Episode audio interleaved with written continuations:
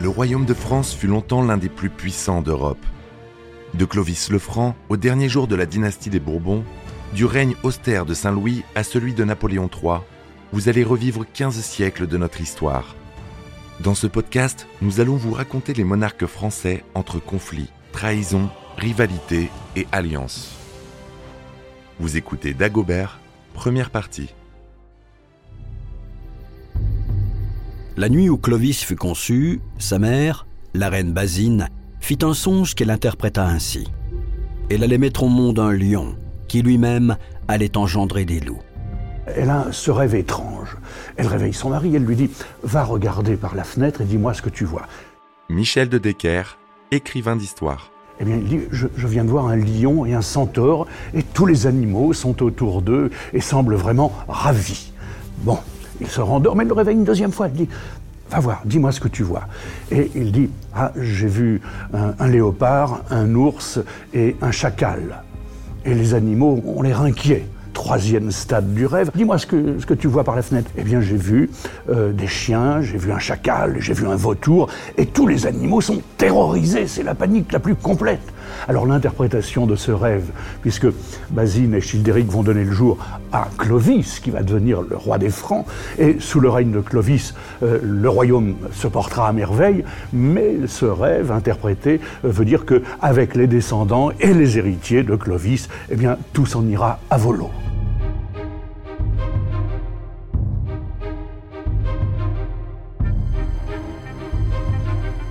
Les héritiers de Clovis se sont effectivement entredéchirés durant tout le VIe siècle. Cette période a été rapidement perçue par les contemporains comme la plus noire de l'histoire de l'humanité. Ne disait-on pas qu'après l'Empire viendrait la fin du monde?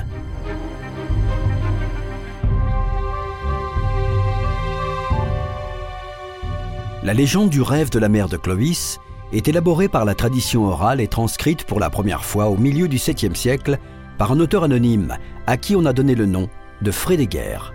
Frédéguerre est un chroniqueur qui écrit l'histoire des Francs dans les années 660. Bruno Dumézil, historien. C'est un homme qui réside sans doute dans le royaume de Burgondie, c'est-à-dire plutôt dans la région orientale du monde franc, et qui a une attitude relativement critique à l'égard de la royauté, considérant qu'une royauté faible est meilleure qu'une royauté forte telle qu'elle existait au VIe siècle à l'époque de Clovis. C'est Frédéguerre qui relate aussi la légende de Mérové, grand-père de Clovis, qui a donné son nom à la dynastie mérovingienne. Les Mérovingiens doivent leur nom euh, à Mérové. Mérové qui est, comment dirais-je, l'ancêtre un petit peu mythique, dit-on, de, Clovis. Et la tribu des Mérovingiens, qui, sont des, des Francaliens, euh, des Germains, des Germaniques, eh bien, euh, les, Mérovingiens ont régné quasiment sur l'Europe, c'est-à-dire sur ce qui deviendra l'Allemagne, la Belgique, la Suisse, la France, du 5e au 8e siècle. La mère de Mérové, déjà enceinte, fut séduite par une bête de Neptune alors qu'elle se baignait dans l'océan. Enceinte une deuxième fois, les deux sangs se mélangèrent pour donner naissance à une nouvelle dynastie dont les membres étaient investis de grands pouvoirs et d'une aura magique et surnaturelle, caractéristique des Mérovingiens. Ce pouvoir se concrétisait dans leur chevelure qu'ils se devaient de porter longue. Un mérovingien aux cheveux courts n'est plus mérovingien, il n'a plus d'autorité. Les mérovingiens, dans la famille royale, sont, j'allais dire, très à cheval sur leur chevelure. Oui, parce que, et ça c'est une réminiscence de la Bible, hein, de Samson tout simplement. Ils considèrent que la force, la puissance, le respect est obtenu, est acquis grâce à la chevelure. On a d'ailleurs de merveilleux rois qui ont été chevelus. Clodion, le chevelu, qui, qui est surnommé le chevelu. Et puis, quand Victor Hugo parle de Charlemagne euh, à la barbe fleurie, eh bien, il se trompe parce que Charlemagne était glabre, il n'avait pas un poil sur le menton, mais en revanche, il avait une crinière fantastique. Le règne de Dagobert Ier de 629 à 639 sera marqué par la recherche d'un nouvel équilibre autour de valeurs que l'ensemble de la population partagerait. Dagobert est un roi qui apparaît dans nos sources comme fils de Clotaire II. C'est un roi qui monte sur le trône en 630 et qui garde le pouvoir pendant seulement une décennie, c'est-à-dire un personnage relativement fugace à travers l'histoire mérovingienne, mais qui a eu pourtant une immense postérité. Cette mutation s'achèvera cependant bien plus tard avec la naissance d'une société nouvelle. Ce n'est pas encore la fin du monde, mais c'est déjà la fin de la dynastie descendant de Mérové.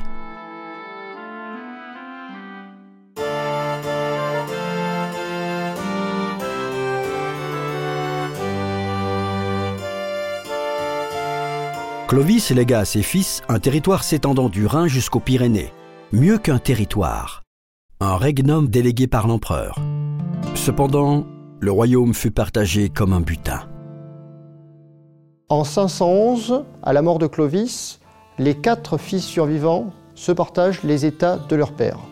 On sait que chacun reçoit essentiellement une portion de la région centrale, c'est-à-dire des espaces les plus riches, le bassin parisien, les espaces rhénans, et chacun reçoit également une frontière dangereuse à garder et éventuellement des zones de conquête à annexer. Le partage s'appuyait sur deux logiques héritées de Rome. L'une administrative qui respectait le découpage impérial, l'autre défensive. Ainsi, Thierry Ier, l'aîné, eut la responsabilité de la région rhénane face au peuple germain et face au royaume burgonde. Ajouté à cela, on lui remit aussi les terres qu'il avait grandement participé à conquérir, auprès de son père lors de la campagne contre les Visigoths en 507.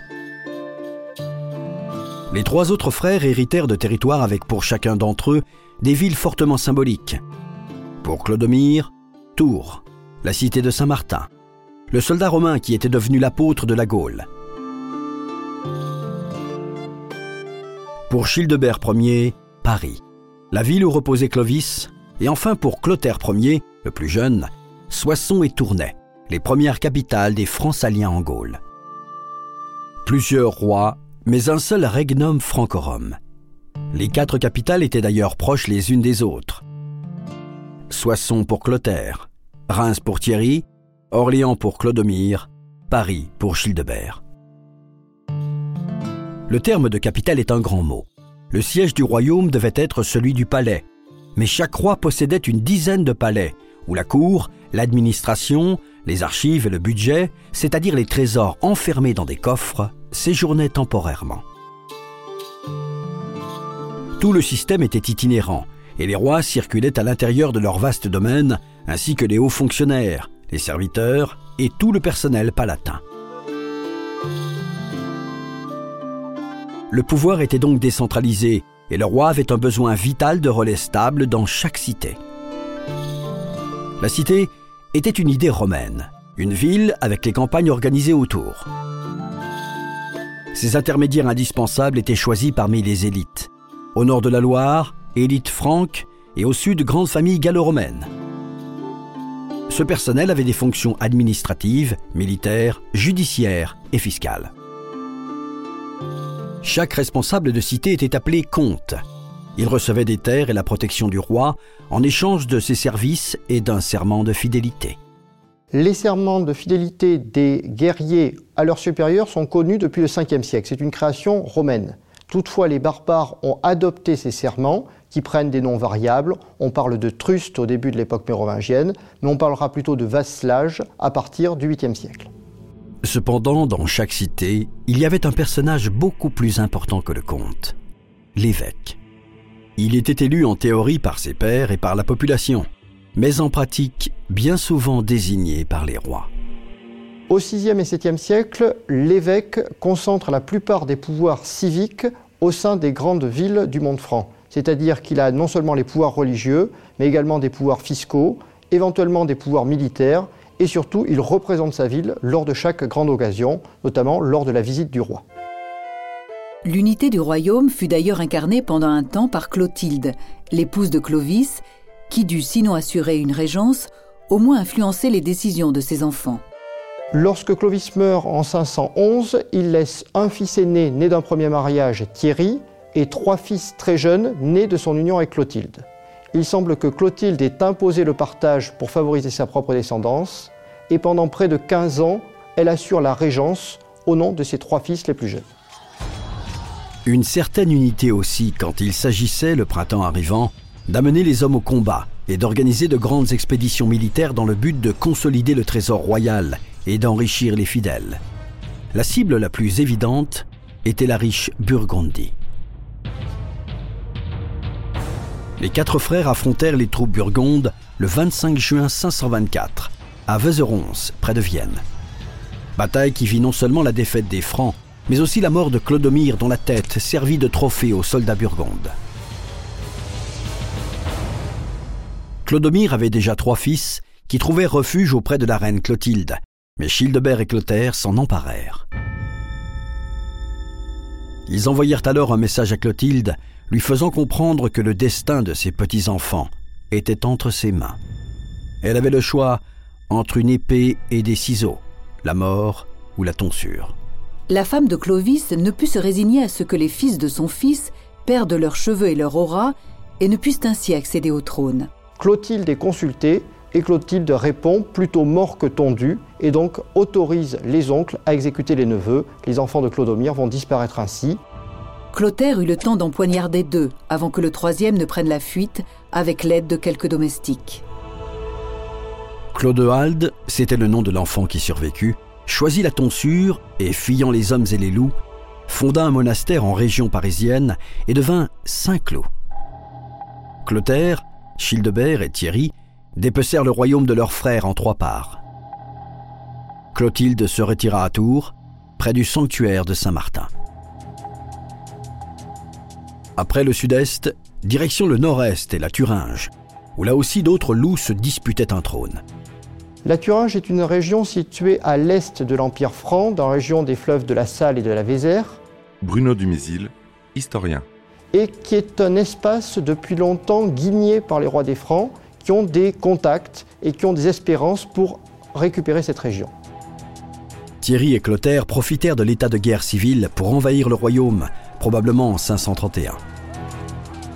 Le trésor de guerre fut partagé en deux lots. Dans celui de Clotaire, des terres à une princesse de 11 ans, Radegonde. Clotaire Ier est connu pour une politique matrimoniale particulièrement dynamique. Il a eu au moins six femmes légitimes successives. La plus connue d'entre elles est Radegonde, princesse thuringienne, qu'il a épousée dans les années 550. À partir de 532, de nouvelles campagnes furent menées en Burgondie. En 534, elle fut enfin annexée. Les Burgondes sont des envahisseurs venus de, euh, de l'Est également, de Germanie. Michel de Decker, écrivain d'histoire qui vont, euh, de leur côté, euh, régner sur le, sud-est de la France et même également sur la Suisse, qui deviendra la Suisse romande, et, et, laisseront leur nom à ce qui va devenir le royaume de Bourgogne. Dans les années 520-530, le royaume franc tente d'annexer la Burgondie le royaume occupé par le peuple des Burgondes. À la suite d'une série de batailles particulièrement sanglantes, la Burgondie est annexée, certainement en 534, lorsque le dernier roi des Burgondes est obligé de s'enfuir et de laisser Lyon aux mains des Mérovingiens. En 537, coincé entre le regnum franco-rome et l'Empire d'Orient, le royaume ostrogoth, qui en 526 avait perdu le grand Théodoric, céda la Provence au regnum non seulement l'unité de la Gaule était réalisée, à l'exception de la Septimanie qui reste visigothique, mais aussi et peut-être surtout, les fils de Clovis avaient accès à la Méditerranée. Ce n'était pas tout à fait l'Empire, parce qu'au-delà d'un noyau autour des quatre capitales, l'autorité des Mérovingiens était contestée. Tout d'abord à l'intérieur d'un cercle incluant l'Aquitaine et la Provence, qui avaient connu l'occupation visigothique ainsi que la Burgondie fraîchement annexée. Un peu plus loin, à l'est, un deuxième cercle était constitué par les territoires périphériques, comme la Thuringe et l'Alémanie, qui perdit aussi son autonomie dans les années 530, en même temps que la protection des Ostrogoths dont la puissance déclinait. Ces contrées fédérées prirent le nom de duché, terme qui servait à désigner des regroupements de comtés. Avec la disparition de Thierry en 534 et de ses enfants en 555, puis celle de Childebert en 558, Clotaire Ier régna seul sur ce regnum franco-rome jusqu'à sa mort en 561. Comme son père avant lui, le plus jeune des fils de Clovis était le maître de l'Occident.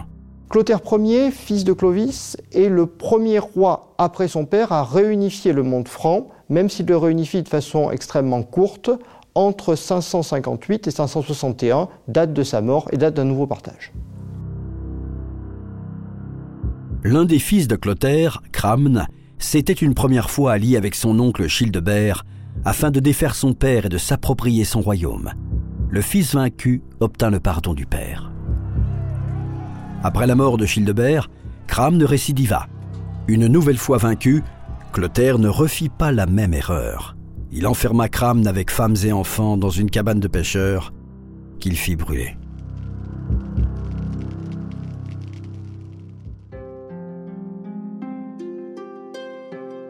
Les mœurs de Clotaire Ier peuvent effectivement heurter certaines sensibilités. Il heurta assurément celle de la jeune captive de 11 ans qu'il avait reçue en lot lors de l'annexion de la Thuringe en 531, Radegonde. Clotaire et ses guerriers avaient martyrisé son peuple et massacré sa famille. Il força pourtant celle-ci à l'épouser en 538. Radegonde était sa troisième épouse. Elle ne plia jamais aux exigences de son époux. Lors de réception, Radegonde apparaissait sobrement vêtue d'une tunique blanche. Son humilité chrétienne tranchait avec le rang qu'elle devait tenir. L'union dura pourtant une quinzaine d'années. Clotaire ne voulant pas s'avouer vaincu face à celle qui défiait son autorité. Il le fut cependant, et Radegonde, retrouvant sa liberté, fonda un monastère dédié à la Vierge à Poitiers en 555. Radegonde, une fois séparée de son mari, fonde un grand monastère à Poitiers. C'est le monastère Sainte-Croix de Poitiers, le premier grand monastère de femmes d'Occident.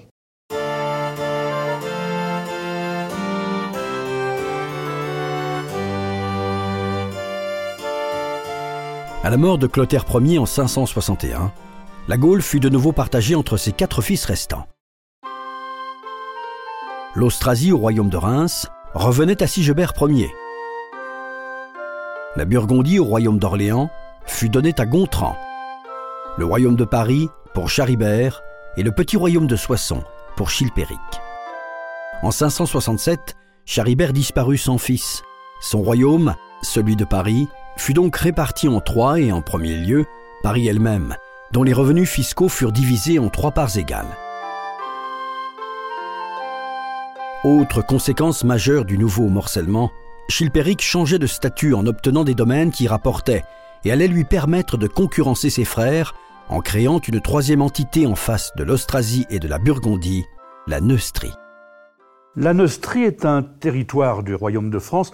Michel de Decker, écrivain d'histoire. Mais de la partie euh, nord-ouest du, royaume de France, c'est-à-dire une grande partie du, royaume. La capitale à ce moment-là, je crois, était Soissons, euh, Neustrie, qui va couvrir également la Normandie, etc. etc. C'était euh, un territoire assez important que cette Neustrie. Contrairement à l'Austrasie, qui, elle, était à l'est de la France, royaume d'Austrasie, qui a d'ailleurs été créé pour, le, pour un des fils de Clovis, et dont la capitale sera Reims pendant quelque temps. Sigebert, lui, régnait sur la partie la plus exposée du regnum, et alors qu'il était occupé à défendre ses frontières, Chilpéric l'attaqua. Sigebert, finalement vainqueur, pardonna à son frère et fit preuve de clémence. En 566, le roi des Visigoths accorda la main de sa fille cadette, Brunehaut, au plus puissant des Mérovingiens, Sigebert. Ce fut une cérémonie fastueuse à l'image de sa magnificence. De plus, à 15 ou 16 ans à peine, la mariée était cultivée, gracieuse et très belle. Cette union est le premier acte d'une tragédie. À l'époque des petits-fils de Clovis, on voit apparaître une série de reines extrêmement dynamiques. La plus célèbre est Brunehaut, princesse visigothique ayant épousé Sigebert Ier, fils de Clotaire Ier. Bruno du Mésil, historien. Bruno va se maintenir au pouvoir pendant 40 ans comme épouse, mère, grand-mère, puis arrière-grand-mère du roi régnant, assurant pratiquement à chaque fois la régence du royaume.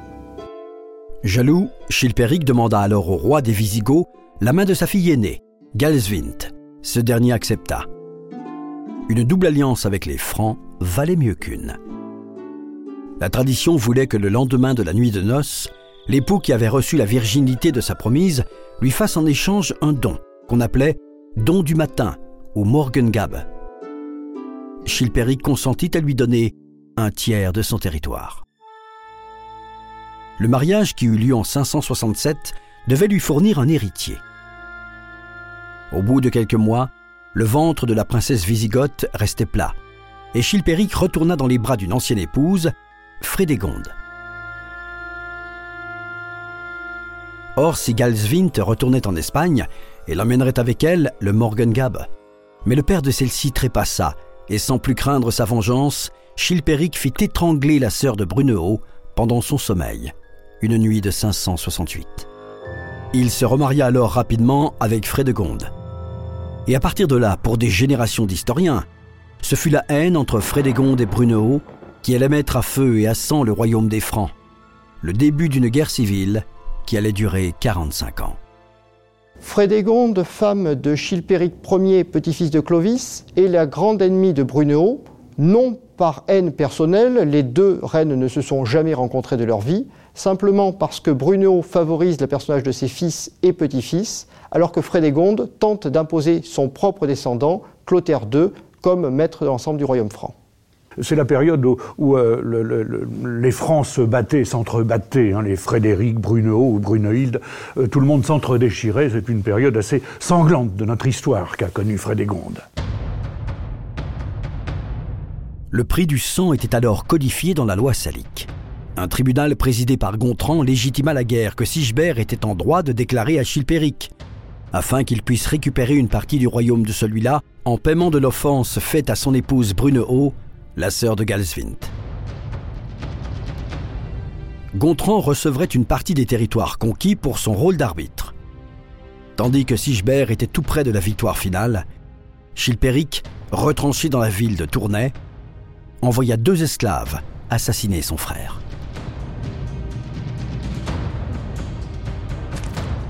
Le siège fut immédiatement levé. Les Austrasiens repartirent chez eux avec le fils du roi défunt, Childebert II, que Brunehaut avait eu le temps de lui donner. Cette humiliation réclamait une vengeance divine. Des catastrophes naturelles ravagèrent alors le royaume de Neustrie. La même année, une épidémie de dysenterie tua les deux fils de Frédégonde et de Chilpéric. Et tandis que la Neustrie s'affaiblissait, Brunehaut devint une véritable reine-mère en Austrasie à partir de 584. Quelques mois plus tard, Chilpéric fut poignardé par un de ses serviteurs. Avant de mourir, il avait eu un nouveau fils avec Frédégonde, le futur Clotaire II. Pour gouverner, les Mérovingiens avaient besoin du ralliement des élites locales. Les grands monopolisaient comtés et évêchés, ainsi que les charges publiques à l'intérieur du palais. Brunehaut fit tout pour limiter leur pouvoir. Pour elle, l'ordre prévalait et le modèle restait l'Empire. L'autorité impériale était encore forte, mais une autre référence se fit de plus en plus pressante à Rome. Le pape que les Mérovingiens avaient oublié.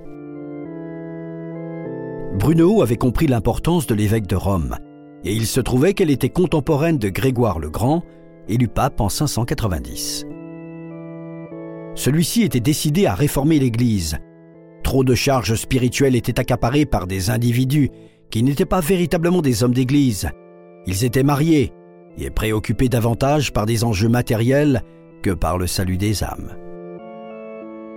Grégoire voulait apporter à l'Occident ce qui lui manquait, une organisation sociale en accord avec la philosophie que véhiculait l'Église. Le seuil du Moyen Âge sera bientôt franchi.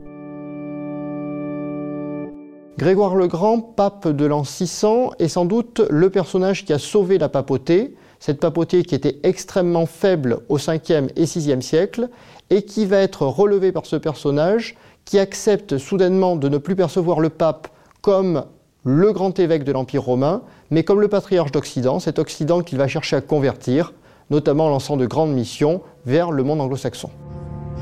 Bruno était loin d'être populaire auprès des grands d'Austrasie et de Burgondie, que Childebert II, son fils, récupéra à la mort de Gontran en 593. Il mourut en 596. À la mort de son dernier petit-fils, Thierry II, en 613, et du fils de celui-ci, dernier héritier, Sigebert II, la même année, des grands d'Austrasie se rapprochèrent de Clotaire II. Retenons deux noms Arnaud de Metz et Pépin de Landenne Le fils du premier épousa la fille du second. De cette union naquit Pépin de Herstal, père de Charles Martel. Grâce notamment à ces deux conspirateurs, Brunehaut fut capturée.